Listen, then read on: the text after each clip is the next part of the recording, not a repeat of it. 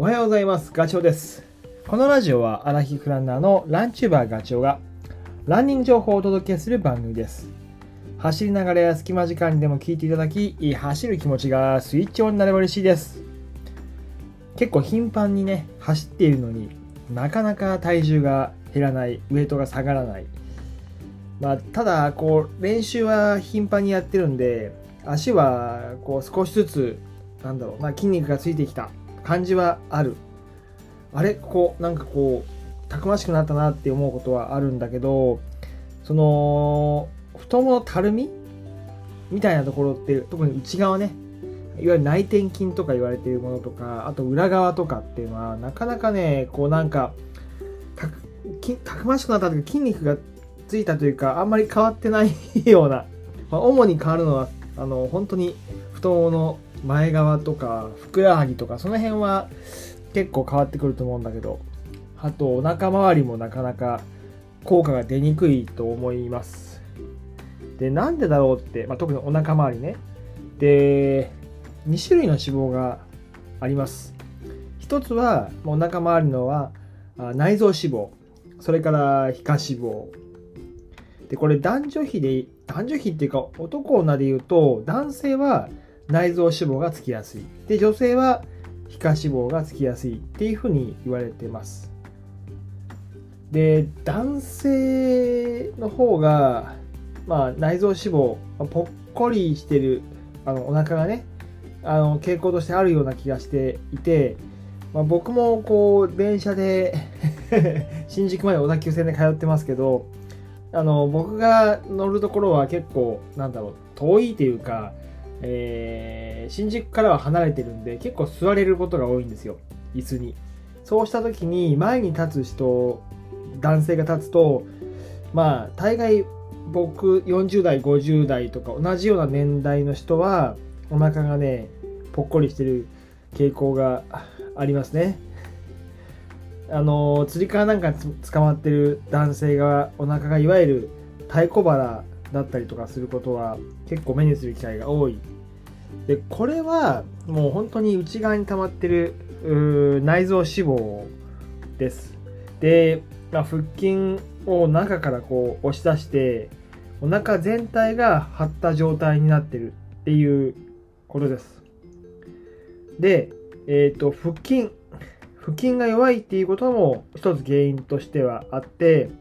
内臓を、内臓をね、要は支えるっていうのはもう他ならぬ筋肉なんですよね。ガチッと。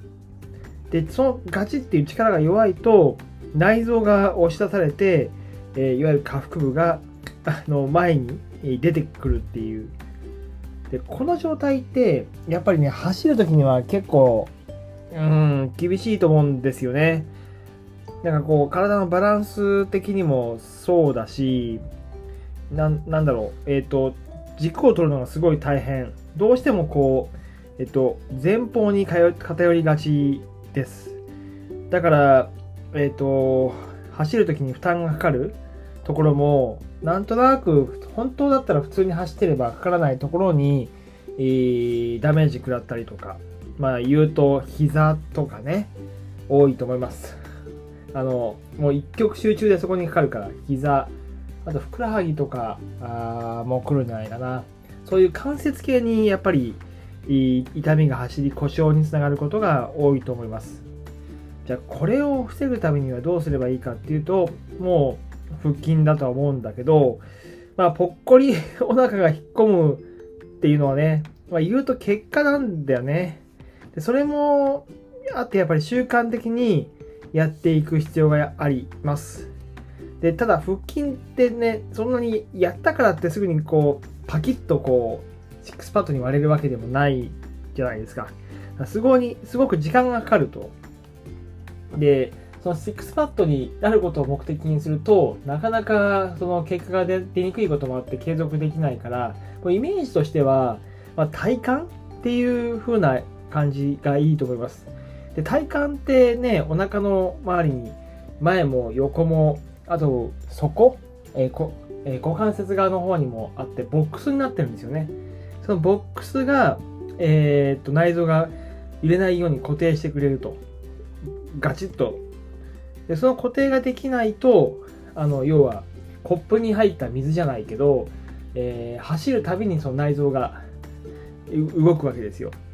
そうするともうこれイメージができると思うけどやっぱり走るたびに何？内臓が動くことでそもそも疲労とかそれから、えっと、気持ち悪くなったりとかね体調不良につながることもあります、まあ、あとはもう言うとそもそもお腹が出ないように体重をコントロールするっていうちょっと別の手段になってくると思うんですけどね。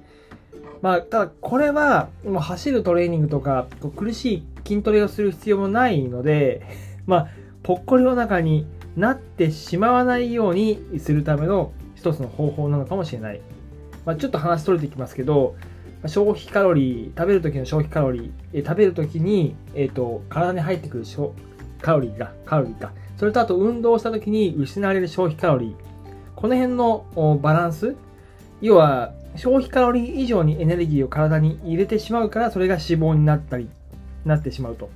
内臓脂肪とか皮下脂肪になっていくので、まあ、だから、まあ、僕も最近すごい気にしてますけど、ウエイトそんなに上げたくないので、まずはご飯の食べる量を減らす、えー、7割、まあ、もしくは半分はちょっと体持たないけど、すぐお腹空いちゃうから、まあ、7割ぐらいにすると、ちょっとやっぱり違いが出てくるでしょうね。よく言われてるのは、まあ、ご飯のその 250g の量、これを 150g、100g 減らすことができれば全然違うよと。大体こう、えー、まあ、ご飯の量が、いわゆるなんだ、250から150だから、えっ、ー、と、2食で、昼と夜っていうと、2食で100だから 200g か。減らすことができる 200g 減らすっていうのは結構でかいよね1食分ぐらいの量なんでなのでまあ言うともうなんだろうなあのお腹周りを鍛えつつ腹筋で鍛えつつ食事の量も気を使うというようなそういう二軸で やっていくことで少しずつだけどえーと、ぽっこりお腹の改善になっていくんじゃないかと。あとはぽっこりお腹にならないようになっていくんじゃないのかなっていうふうに思います。であと,、えーと、また話を元に戻すけど筋トレじゃ何すればいいんだって、まあ、さっき言った通り体幹がやっぱり、えー、トレーニングするのはいいと思うんですけどまあもうシンプルだけど、えーと、腹筋あとはプランクこの辺りがあいいんじゃないかな。で、腹筋もいろんなやり方があるけど、最近、えっ、ー、とね、僕があの筋トレのパーソナルトレーニング聞いた時にやったあれはきつかった。あの寝そべって膝を立てて起き上がる時に大体こう手を前の方に組むじゃないですか。もしくは首の後ろに組む。そうじゃなくてえっ、ー、とね指を あの床にスルスルスルスルって這わせながらかかとにタッチするかかとにタッチする、えっ、ー、と右手だったら右足のかかとにタッチ左足は同じ左足のかかとのタッチ。これ一気にやろうとすると多分できないと思うので、交互に右、左、右、左で、えー、やってみてほしいです。かなりきつい。で、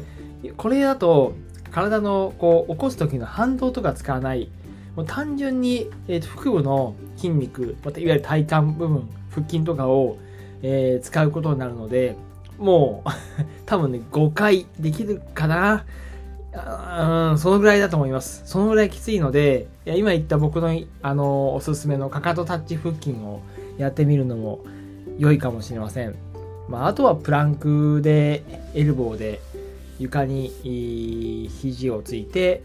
30秒。その時にお腹がこう上に上がりすぎたりとか、背中が盛り上がったりとかしないように、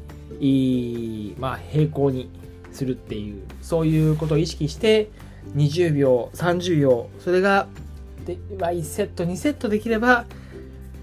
ちょっとね、あのー、違ってくるそれを継続的にやるっていうことが結構大事かなそうすると少しずつぽっこりお腹が減ってくるような気がしますはいなんかこれも今回も自分に活かしてる感がありましたけど ということで